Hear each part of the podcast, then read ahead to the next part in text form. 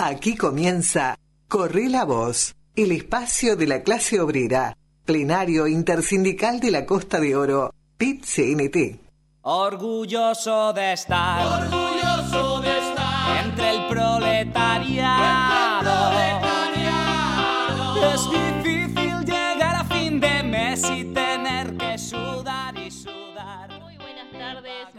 noches a todas y a todos. Hoy, 24 de agosto de 2022, nos encontramos en Corre la Voz, el programa del plenario intersindical de la Costa de Oro PIT-CNT. Hoy eh, es el programa 131, ya estamos en la segunda temporada. Eh, quien les habla, Yamila Molina, eh, integrante de Sutel. Estamos también con Elena Barreiro, también compañera de Sutel, Manuel Lavella de FENAPES y Carlos Machado de Andeom Canelones, que además es nuestro operador. ¿Cómo andan compañeras, compañeros? Buenas tardes bueno, para todos y todas. Hola, buenas tardes a todos y bienvenidos entonces. Buenas tardes, compañeros. Tenemos, un, como siempre, un breve panorama de- del el escenario sindical, que está bastante movido, eh, sindical y social también. Eh, después tenemos una entrevista, dos entrevistas tenemos el día de hoy, una con el presidente de FENAPES, José Olivera, y la segunda entrevista con Soraya La Rosa, integrante del Consejo Central de la FUS, de la Federación Uruguaya de la De Salud. salud. Eh, antes de pasar al panorama, ¿les parece que eh, repitamos, como siempre, las, las vías que tienen para escuchar esta segunda temporada de Correr la Voz y cómo nos podemos comunicar con, con la audiencia y la audiencia con nosotros? Exacto, ¿cuáles son nuestras vías? Bien. Tenemos Instagram, Sí, señora. El Instagram es Intersindical Costa de, Costa de Oro, perdón. El Facebook es Intersindical de la Costa de Oro. Nos pueden seguir por Twitter, arroba intersindical hoy, o, perdón. Y tenemos... también nos pueden mandar un mail Sí, a intersindicalcostadeora.gmail.com. Esas serían las, las cuatro vías. Y si nos quieren escuchar, Bien, este año, como saben, nos estamos manejando todo a través de streaming. Estamos saliendo al aire a través de Radio Aurora, Seno FM Radio, Radio Aurora.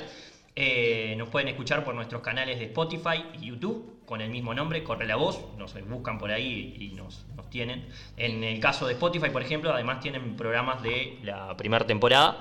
Eh, y además está el grupo de difusión de WhatsApp. Ahí es el grupo donde subimos los audios de los, de los, de los programas. Eh, tienen que mandar un mensaje para sumarse. hay que mandarlo al 091-060892, eh, 091-060892.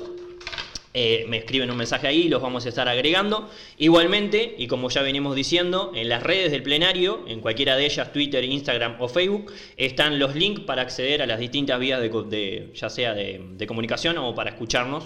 Está todo ahí en las, en las, en las redes, así que no hay, no hay manera de no escuchar correr la voz el, el programa del plenario intersindical de la Costa de Oro. El fin de semana estuve haciendo una exhaustiva eh, investigación en lo que es nuestro eh, medio de Spotify y me di cuenta que si nos buscan por Corre la Voz es más difícil de encontrarnos. Si uno pone plenario bueno, bien. intersindical de la Costa de Oro, aparece enseguida este, nuestro logo y ahí están todos nuestros programas, los que subimos de la temporada primera, de la temporada del año pasado que terminamos este año, y la temporada 2. Eh, Corre la voz, nos han copiado nuestro nombre y hay muchísimos podcasts con ese nombre. Vamos a tener que patentar. Así que por plenarios intersindical. Plenario Intersindical Costa de Oro.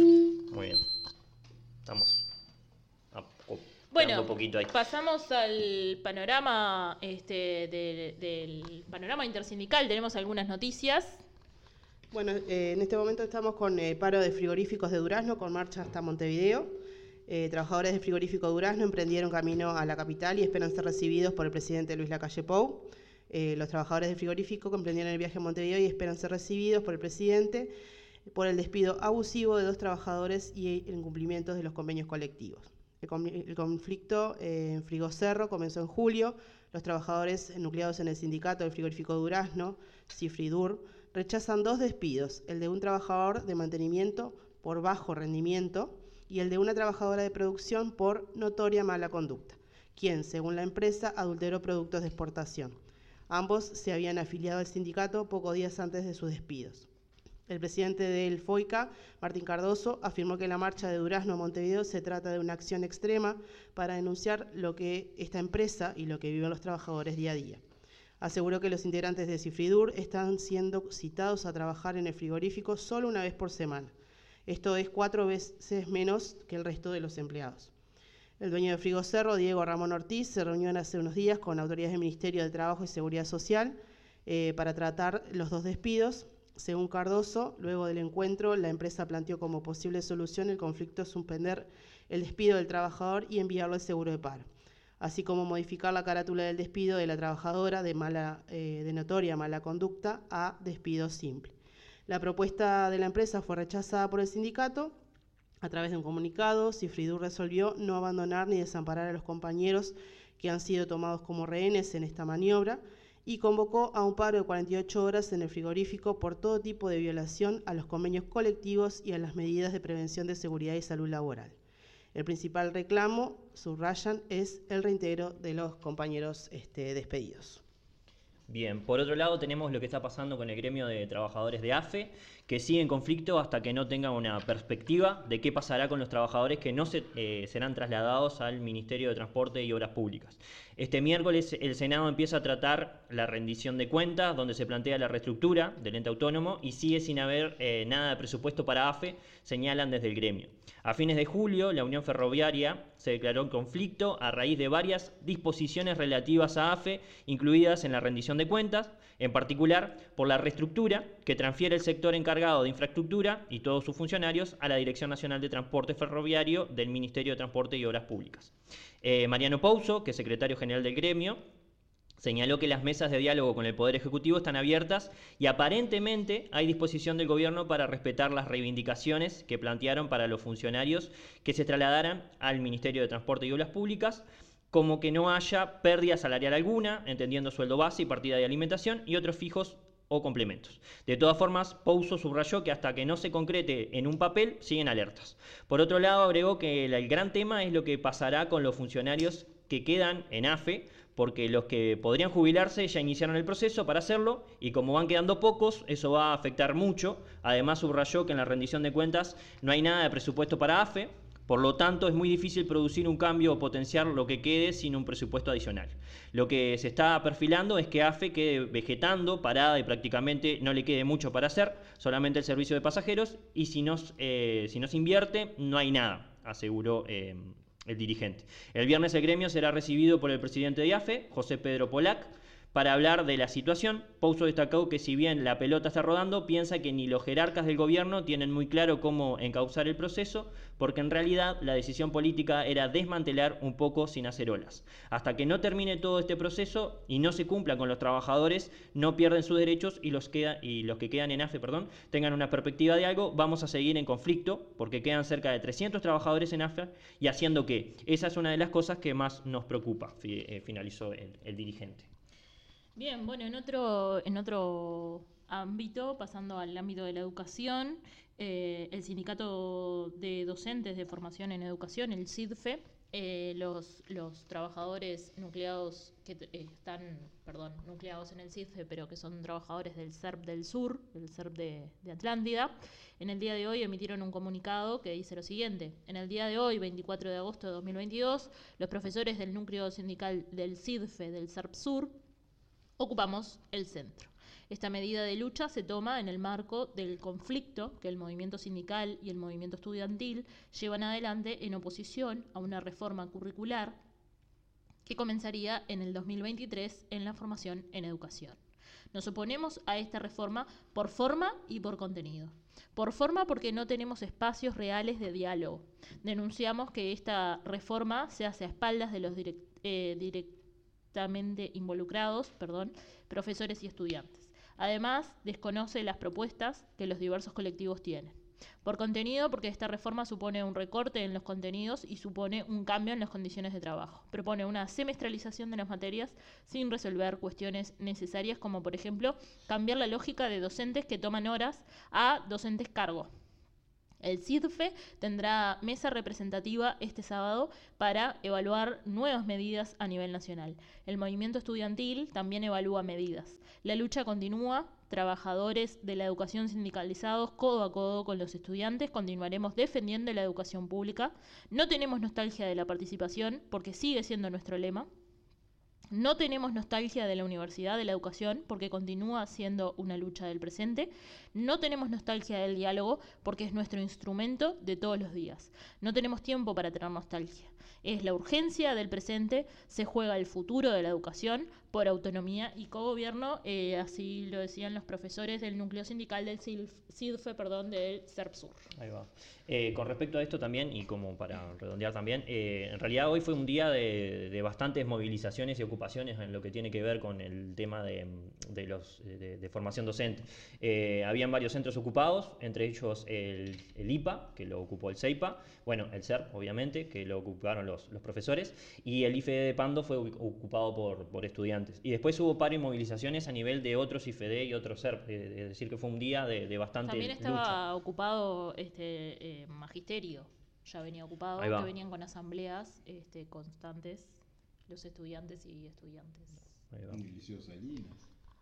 El Liceo Salinas estuvo ocupado también, ahí va, sí. Miranda también creo que. Florida ocupación también ha sido, ha sido bastante, el movimiento. y va a ser bastante el movimiento a nivel de, de lo que es los, los sindicatos y gremios de, de la educación porque viene bastante complicado y bueno, eh, dentro de eso es que hoy vamos a estar hablando, como decía Yamila, con José Olivera, que es presidente de la Federación Nacional de Profesores de Educación Secundaria, hablando un poquito de este panorama que tiene la educación pública y a su vez también hablando un poquito de lo que fue el paro y la movilización eh, multitudinaria que, hicieron los sindicatos de la educación ayer.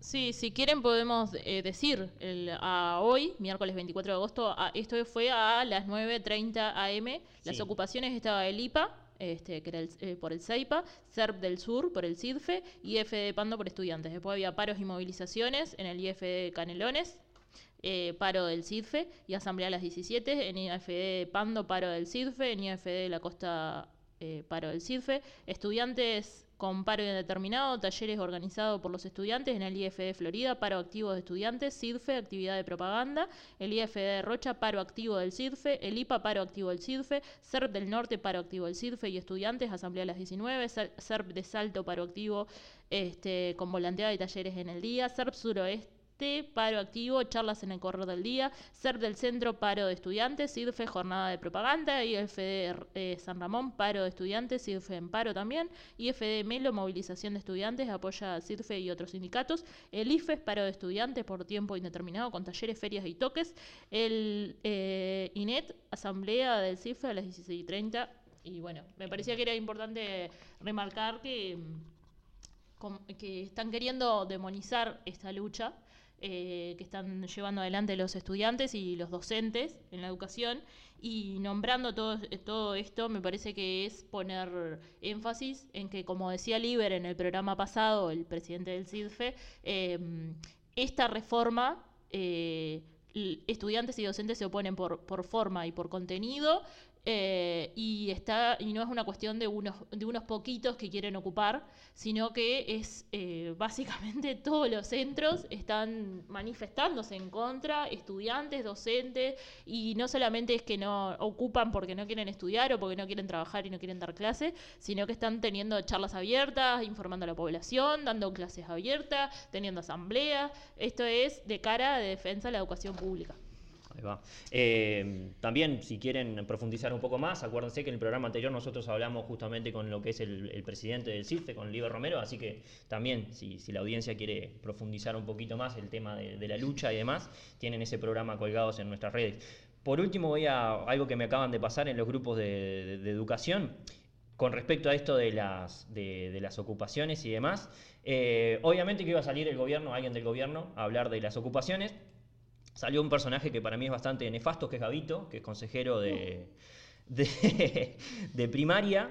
Eh, y bueno, Gavito fue lo, que dijo, hay que, eh, eh, es, hay que hacer una denuncia penal a estudiantes y docentes por daños en los locales de ANEP durante las ocupaciones. Esto fue lo que dijo el señor Gavito. Eh, o sea, voy a elegir reírme para no llorar porque eh, no sé si la, denuncia también implica que, las condiciones edilicias en las que están casi todos los centros educativos... Es justamente lo que están denunciando los gurises porque... Claro, o sea, es muy tragicómico, siempre, diría. Siempre fue el móvil de ellos hacer eso, en todas las ocupaciones.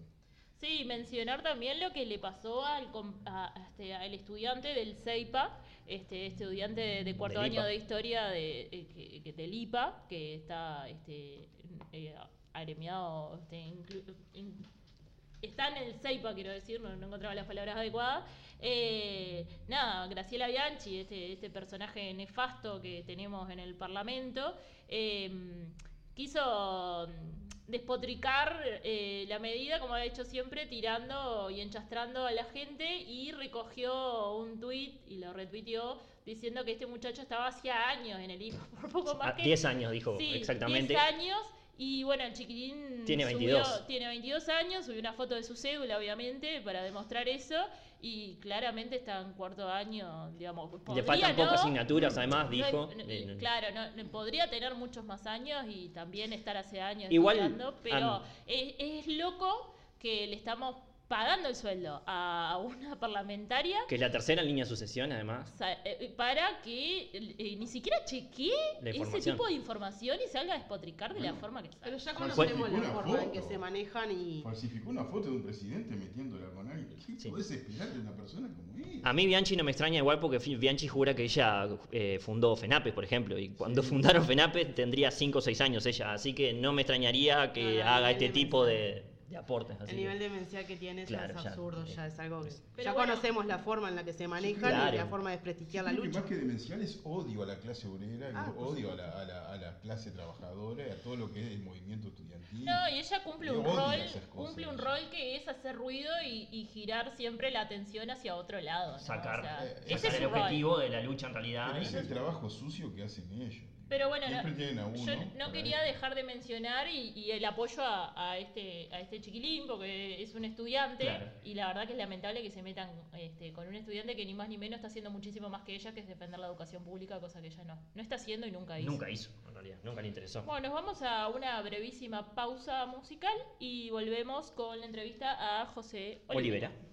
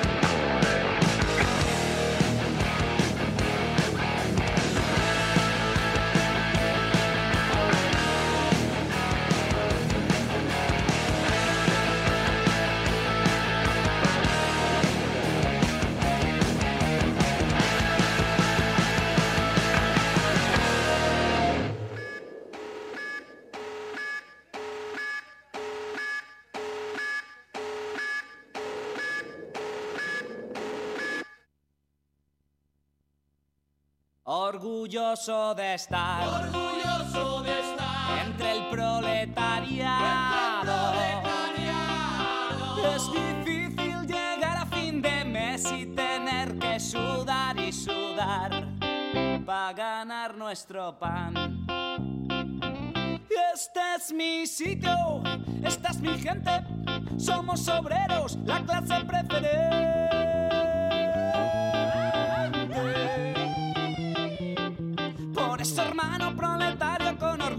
Te canto esta canción.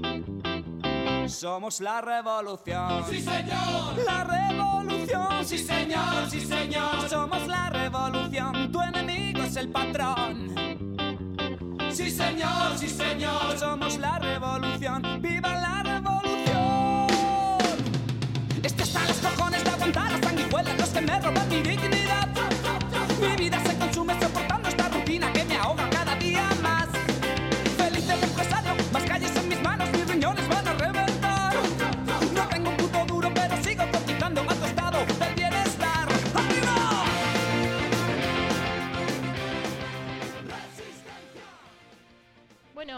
Volvemos al aire de Corre la Voz, el programa del plenario intersindical de la Costa de Oro. Por un problemita técnico eh, vamos a cambiar la entrevista, el orden de las entrevistas. Nos vamos a, a estar eh, en el aire, ya, ya la tenemos por allí. eh, a mm, la compañera de la FUS, Soraya La Rosa, es integrante del Consejo Central de la Federación Uruguaya de la Salud. Buenas tardes, Soraya, ¿estás por ahí? Hola, ¿qué tal? Buenas tardes, ¿cómo están? Acá te, te hablamos Yamila, Elena. Hola, buenas tardes, ¿qué tal? Manuel y Carlos, estamos acá. Te estamos molestando de nuevo, Soraya, ya habíamos salido en, en otras ediciones de, de Corre la Voz el, el año pasado, en, en la otra temporada. Y bueno, la idea sobre todo de hoy era hablar un poquito de lo que fue el paro y la movilización que tuvieron en el día de ayer, Soraya. Sí, bueno, este, ayer, como fue de conocimiento público, realizamos un paro general parcial de 8 a 15 en Montevideo y la zona metropolitana. Y en el interior, bueno, cada lugar se da su forma para la participación de la.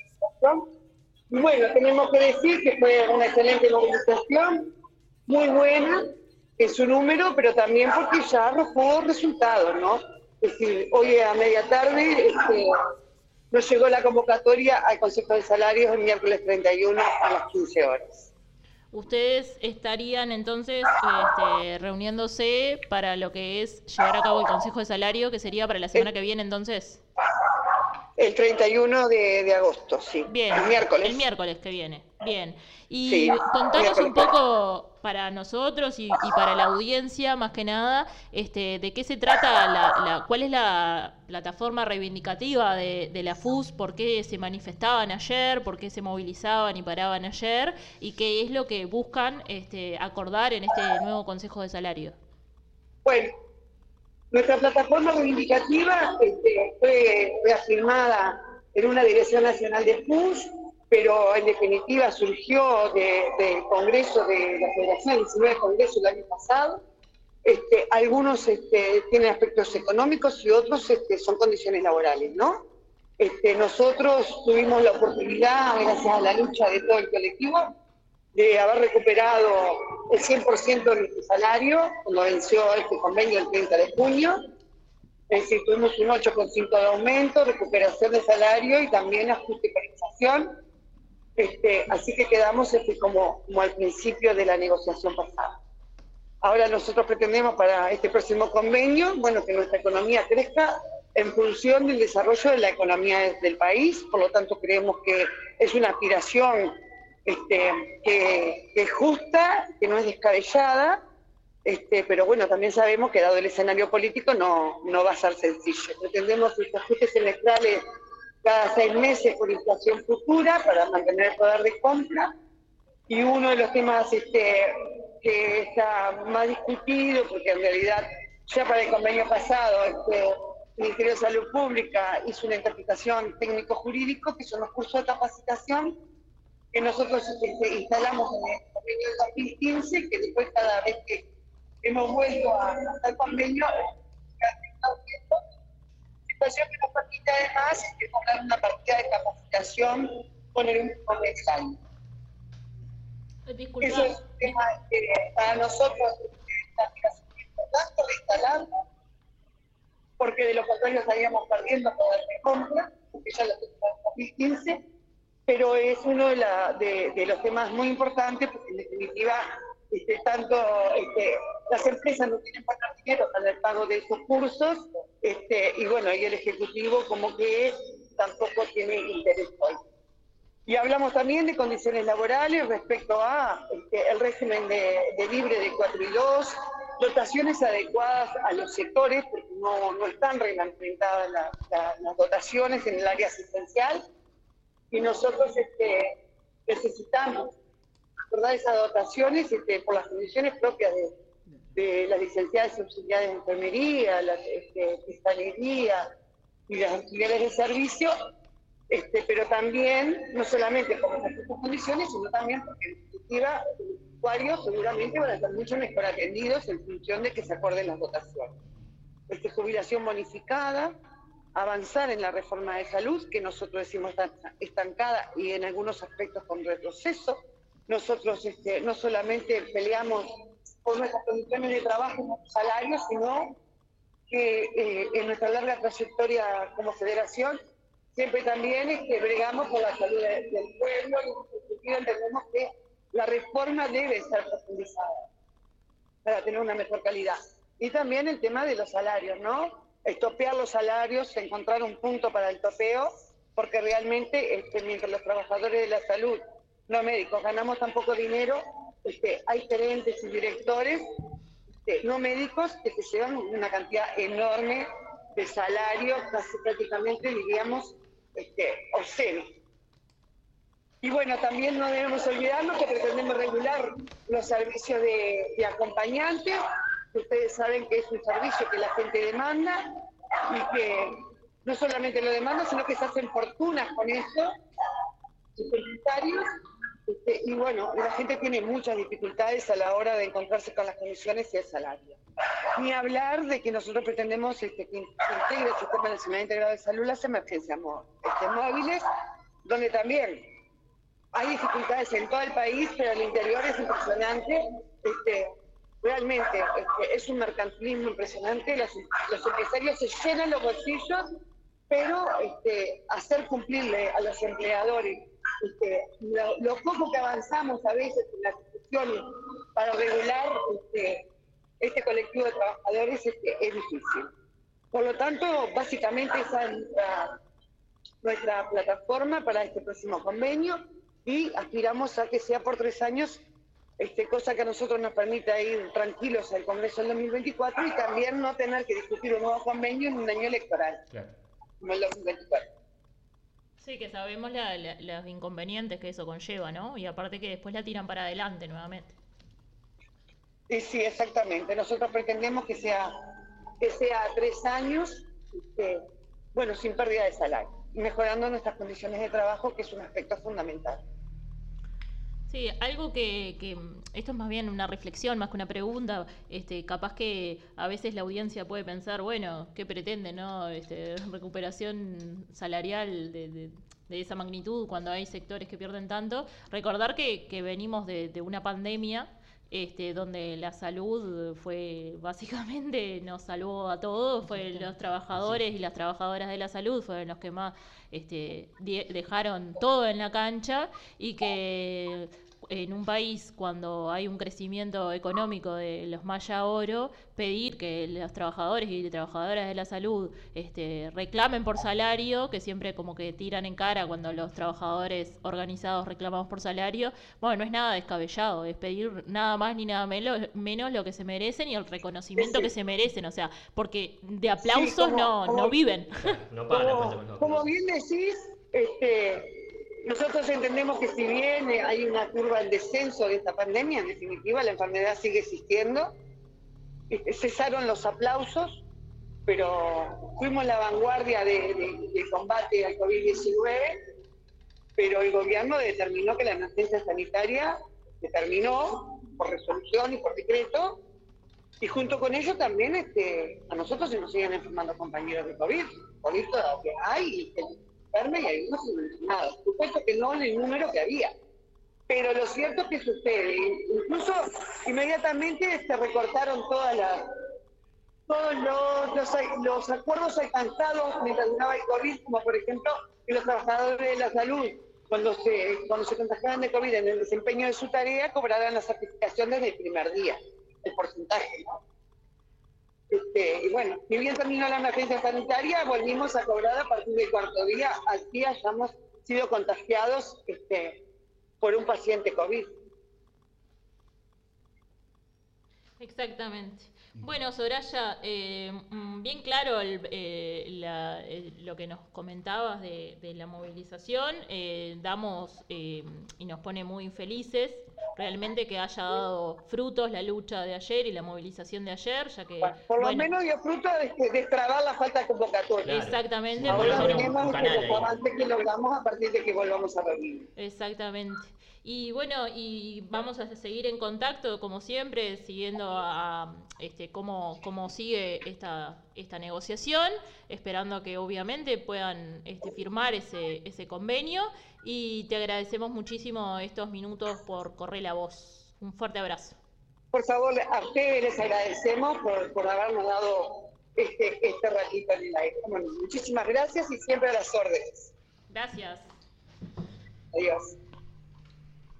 Muy bien, pasaba entonces eh, Soraya La Rosa, que es dirigente de la Federación Uruguaya de la Salud. Eh, vamos a hacer una pausita, ¿les parece? Una pausita musical y volvemos luego de la misma. Pausa.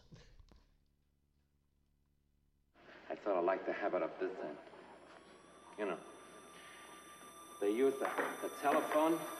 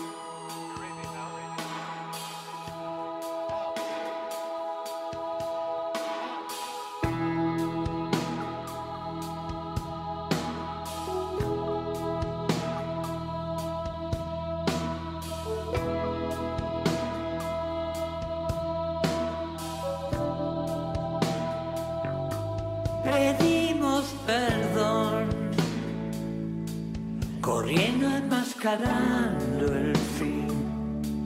Por eso te busqué, por eso diseñé la máquina de ser feliz, plateada y lunar, remotamente digital.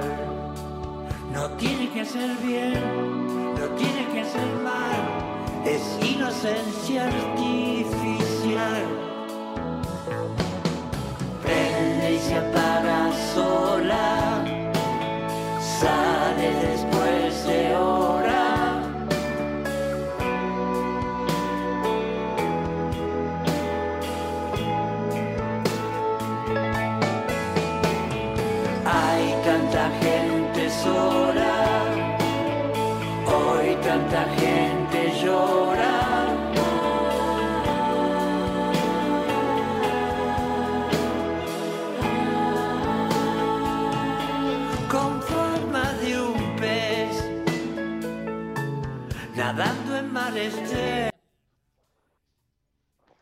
vamos a continuar con el programa. Ahora vamos a recibir entonces a José Olivera de FENAPES, presidente de FENAPES, en la entrevista. Bienvenido, José.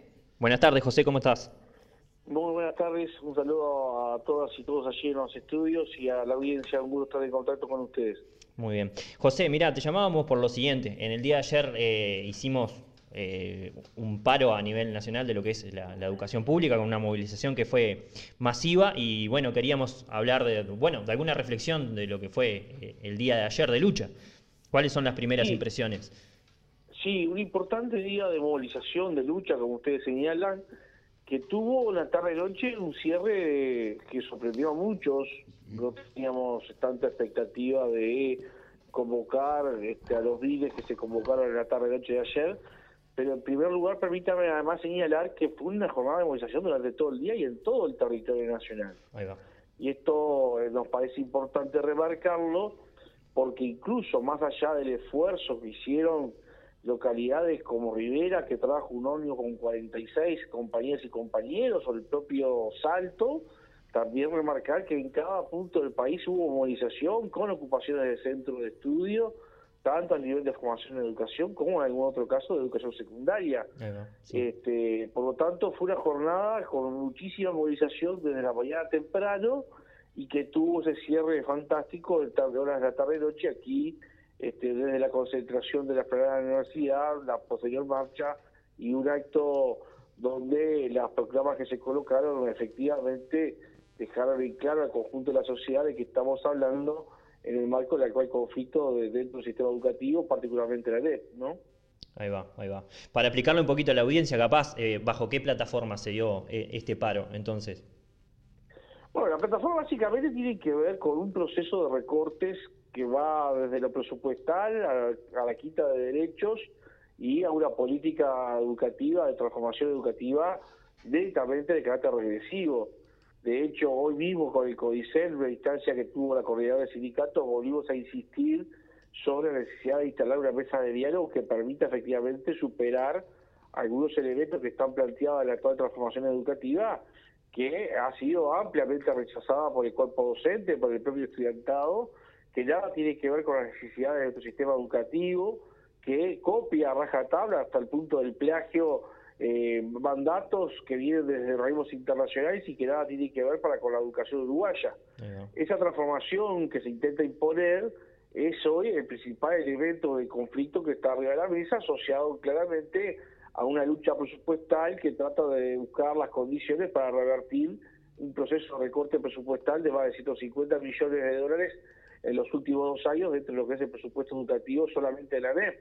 Ni que hablar si analizamos la lamentable situación de la Universidad de la República, donde se va aumentando, se va acumulando año tras año, sin que haya un planteo diferente, un proceso de recorte presupuestal que está atentando contra el propio desarrollo de la Universidad de la República, sus políticas, sus planes, las posibilidades del estudiantado de recibir becas, este, como también sucede en la propia formación en educación. Por lo tanto, una plataforma que se entró en estos tres ejes con un tercer eje que tiene que ver con la criminalización de la protesta. De hecho, estaba aborreciendo recientemente lamentables declaraciones del consejero Juan Gavito Sobre del Partido Nacional, integrante del Códice de la NEP, que está hablando ya directamente de pasar una fase mayor de represión que no alcanza con los desalojos, sino con denuncias penales contra estudiantes y docentes que ocupen lo que ellos entienden de forma errónea, equivocada y hasta yo te diría mentirosa, una ocupación ilegal, cuando la ocupación está reglamentada y admitida en la propia ley de urgente consideración.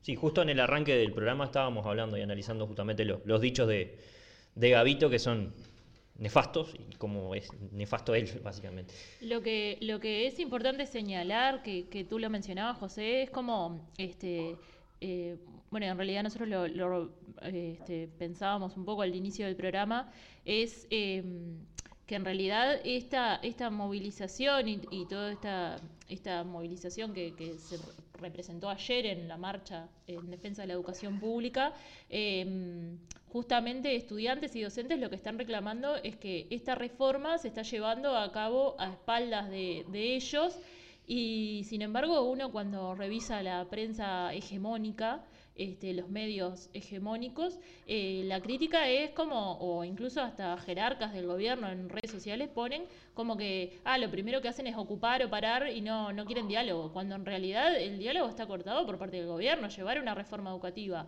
a espaldas de, de los principales este, Actores. actores de la educación, que son estudiantes y docentes, eh, es como nos están acusando de lo que ellos mismos están haciendo, me parece. No, y fundamentalmente eh, la parodia o el simulacro de diálogo que quieren montar, que está incluso prescrito en la hoja de ruta que marcan los organismos internacionales para procesar esta transformación, lejos estando en verdadero proceso de negociación, de diálogo. No es Eh, un diálogo, Fíjate que el mismo Codicen que reprime estudiantes que mandan a desalojarlos con la policía, sigue haciendo una estrategia de marketing llamada cara a cara, la transformación educativa cara a cara con la gente, Sí. cuando en realidad lo que está haciendo es vender espejitos de colores.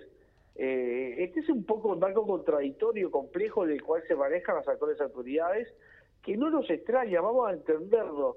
Eh, muchas de estas autoridades estuvieron en los 90, hicieron exactamente lo mismo, eh, reprimieron.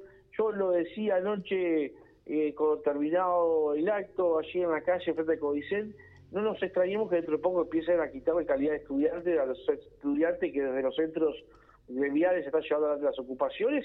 Y bueno, y hoy nos desayunamos con este planteo del consejero Gavito, que además lo ratificó la tarde dentro del CODICEN, de hacer denuncias contra los ocupantes. Por lo tanto, yo creo que, que la sociedad comienza a visualizar claramente de que estamos ante un problema de una naturaleza eh, general, que no es un problema que hoy se, se pueda decir está circunscrito solamente a formación en educación, que involucra solamente a los estudiantes del sector, sino que es un problema general del sistema educativo y por lo tanto un tema transversal de la sociedad que día a día va ganando eh, esta conflictividad, este, una mayor amplitud, porque se está dando un fenómeno de que cada día que pasa, cada vez que estas autoridades hacen este tipo de declaraciones, tuitean estas cosas como están buscando un nuevo, un nuevo marco estudiantil, como planteó un director de esa colonia, la sociedad comienza a aglutinarse, organizarse. Estamos viendo un crecimiento exponencial importante de la organización y del movimiento estudiantil. Eh, ayer mismo la adhesión al paro que convocaran sindicatos como AFUTU, como FENAPES eh, la, o la Asociación de Trabajadores de Educación Secundaria fue muy importante, reitero, con mucha adhesión de organizaciones. Por lo tanto, creo que estamos en una encrucijada donde lo que se va generando lamentablemente es lo mismo que nos tocó vivir en los 90, un sistema educativo fragmentado, con procesos de persecución y criminalización de la protesta social, donde se busca imponer más que convencer, y bueno, lamentablemente eh, es medio raro decirlo, pero es medio como de tontos pensar que vamos a obtener resultados diferentes haciendo lo mismo, de la misma forma, con las mismas personas que ya en los 90 No intentaron llevar adelante y imponer una reforma claramente de carácter antipopular. Va.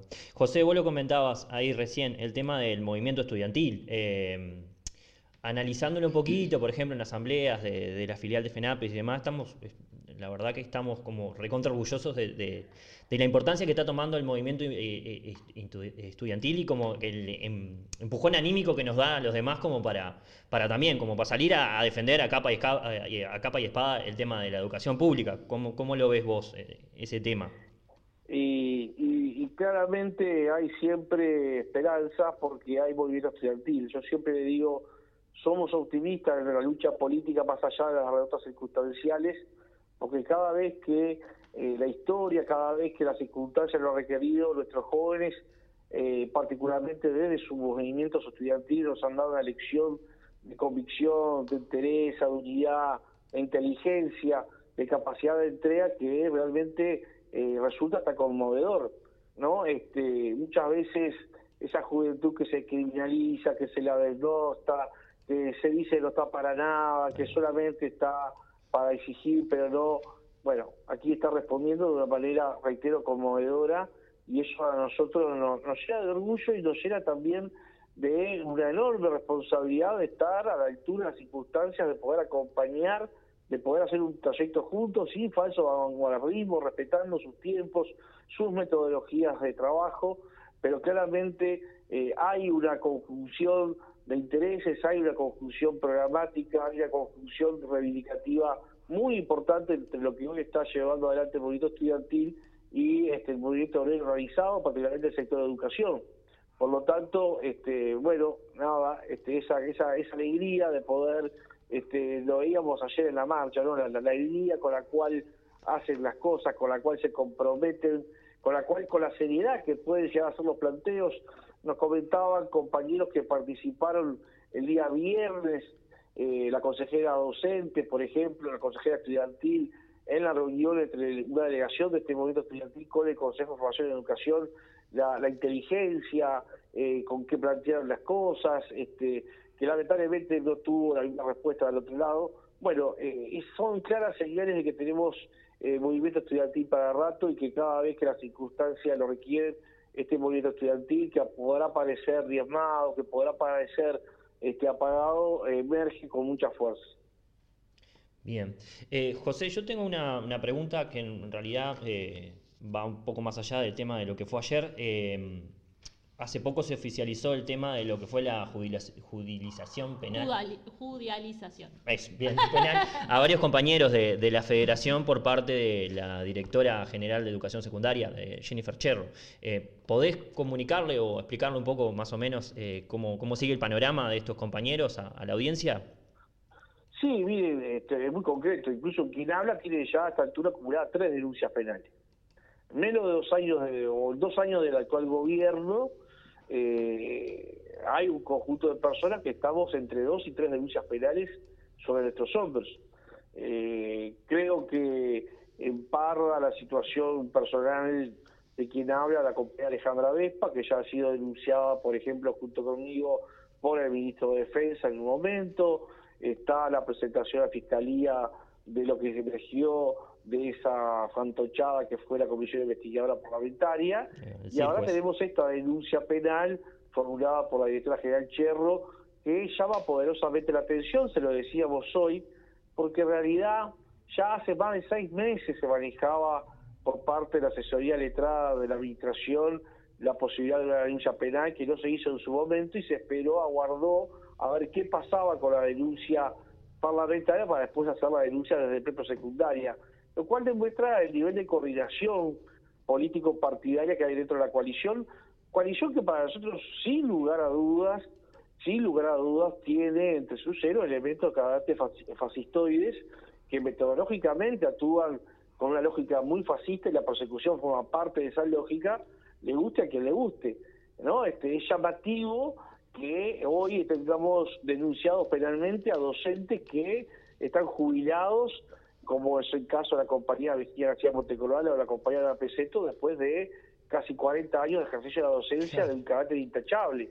Bueno, hoy estas son las cosas que están pasando por parte de este gobierno intolerante que busca imponer, que busca, eh, digamos, amedrentar y, y criminalizar la protesta y ha adoptado como criterio este, ¿no? La denuncia penal de este, actores, en este caso militantes con algún grado de incidencia a nivel de la dirección del sindicato para denunciarlo penalmente. Pero bueno, eh, como siempre hemos dicho, confiamos este, que en la justicia podamos esclarecer los hechos, pero no deja de todas formas de ser un elemento que busca amedrentar, pero que claramente yo creo que con lo que vimos ayer, con lo que estamos viendo estos días, este, no habrá denuncia penal que pueda detener la convicción y la entrega por una transformación de la educación de carácter popular y democrática, que es algo que a estos sectores les duele mucho. Exacto.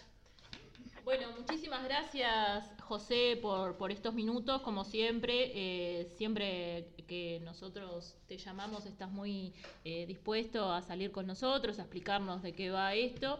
Lamentablemente te llamamos muy seguido porque bueno, la educación está siendo bastante Vapuleada. este, vapuleada. Eh, y te agradecemos estos minutos y seguramente estaremos en contacto para ir siguiendo de cerca este tema. Sí, no, le agradecido soy yo, como siempre, un gusto estar en contacto con ustedes. De hecho, estamos aprovechando a descansar un poco, porque mañana también van a haber movilizaciones, muy probablemente en Florida. El viernes se está ya trabajando para nuevas movilizaciones en otros puntos del país. Por lo tanto, ha sido un gusto estar en contacto y bueno, cada vez que sea necesario y podamos coordinar, vamos a estar junto a ustedes. Un agradecimiento por el espacio entonces y que pasen un día. Gracias. José. Abrazo, José. Abrazo. Bueno, bien, pasaba entonces el presidente de la Federación Nacional de Profesores de Educación Secundaria, José Olivera, poniéndonos un poco a tiro con las novedades de, de la educación pública y, y en defensa de la educación pública. Eh, Hacemos una pausa Una brevísima pausa musical. y volvemos.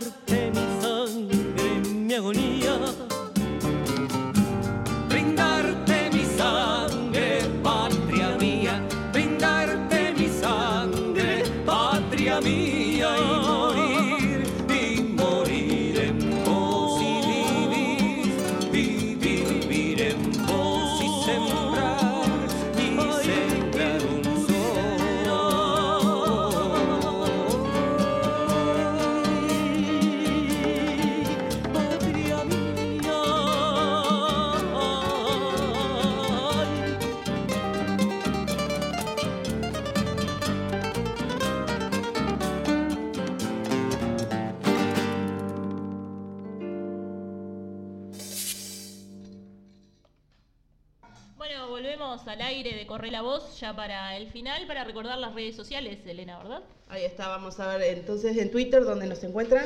El Twitter del plenario es arroba intersindical o. Instagram, Intersindical Costa de Oro, Facebook, Intersindical de la Costa Oro. eh, después tenemos... Y después tenemos el correo, El- el que es correo, el Gmail, que es intersindical eh, de la Costa de Oro, arroba gmail.com. Y si no a través de WhatsApp, El WhatsApp, el grupo de difusión para escuchar el programa es 091-060892. Me escriben por ahí y se los va a estar agregando a este grupo que como siempre decimos es un grupo que solamente eh, es un lugar donde se cuelgan los programas, nada más. No es de discusión. No, al contrario, es de difusión. No es de discusión. Ah, no es de discusión. No es de difusión, yo. No, ¿cómo que no? No, es de difusión, no de discusión. Y además acordarse que eh, este año salimos a través de streaming, salimos a través de lo que es Radio Aurora, Seno FM Radio, Radio Aurora, nos escuchan por ahí. Eh, y si no, nuestros canales de Spotify y YouTube. Spotify, como decía Yamira hoy, es más fácil encontrarlo por Plenario Intersindical de la Costa de Oro. Y el canal de YouTube, que es Corre la Voz. Ahí están. Y que nos dejen sus apreciaciones. Sí, ¿no? obvio. No, es necesario que en YouTube pongan, este, se Bueno. suscriban, comenten, le den a la campanita, se lo pasen a la abuela, todo, necesitamos todo. No, repliquen y difundan porque es la manera que tenemos de, llegar. de llegar a- más, más y más trabajadores. Así que, eh, nada, como siempre decimos, las redes están, los lugares están. Es entrar y, y buscar ahí. ¿tá? Nos estaremos encontrando el miércoles que viene, miércoles. Tenemos 31. asamblea el miércoles que viene, secretaria de organización. El jueves. sí. El jueves. El jueves que viene. primero de septiembre. Ahí va. O sea Jueves que ya en agosto no nos vemos. El último programa de, de No nos agosto. De agosto. Ahí va. nos vemos en septiembre entonces. Nos veremos los primeros Nos días. escuchamos en septiembre. Nos escuchamos. en El septiembre. jueves. Jueves primero. Jueves primero. En un programa con miedo a hacerlo peor. Los esperamos. Por eso, hermano proletario, con orgullo yo te canto esta canción. Somos la revolución. Sí, señor. La revolución. Sí, señor, sí, señor. Somos la revolución. Tu enemigo es el patrón. Sí, señor, sí, señor. Somos la revolución. ¡Viva la revolución! cojones de aguantar a sanguijuelas los que me roban mi dignidad.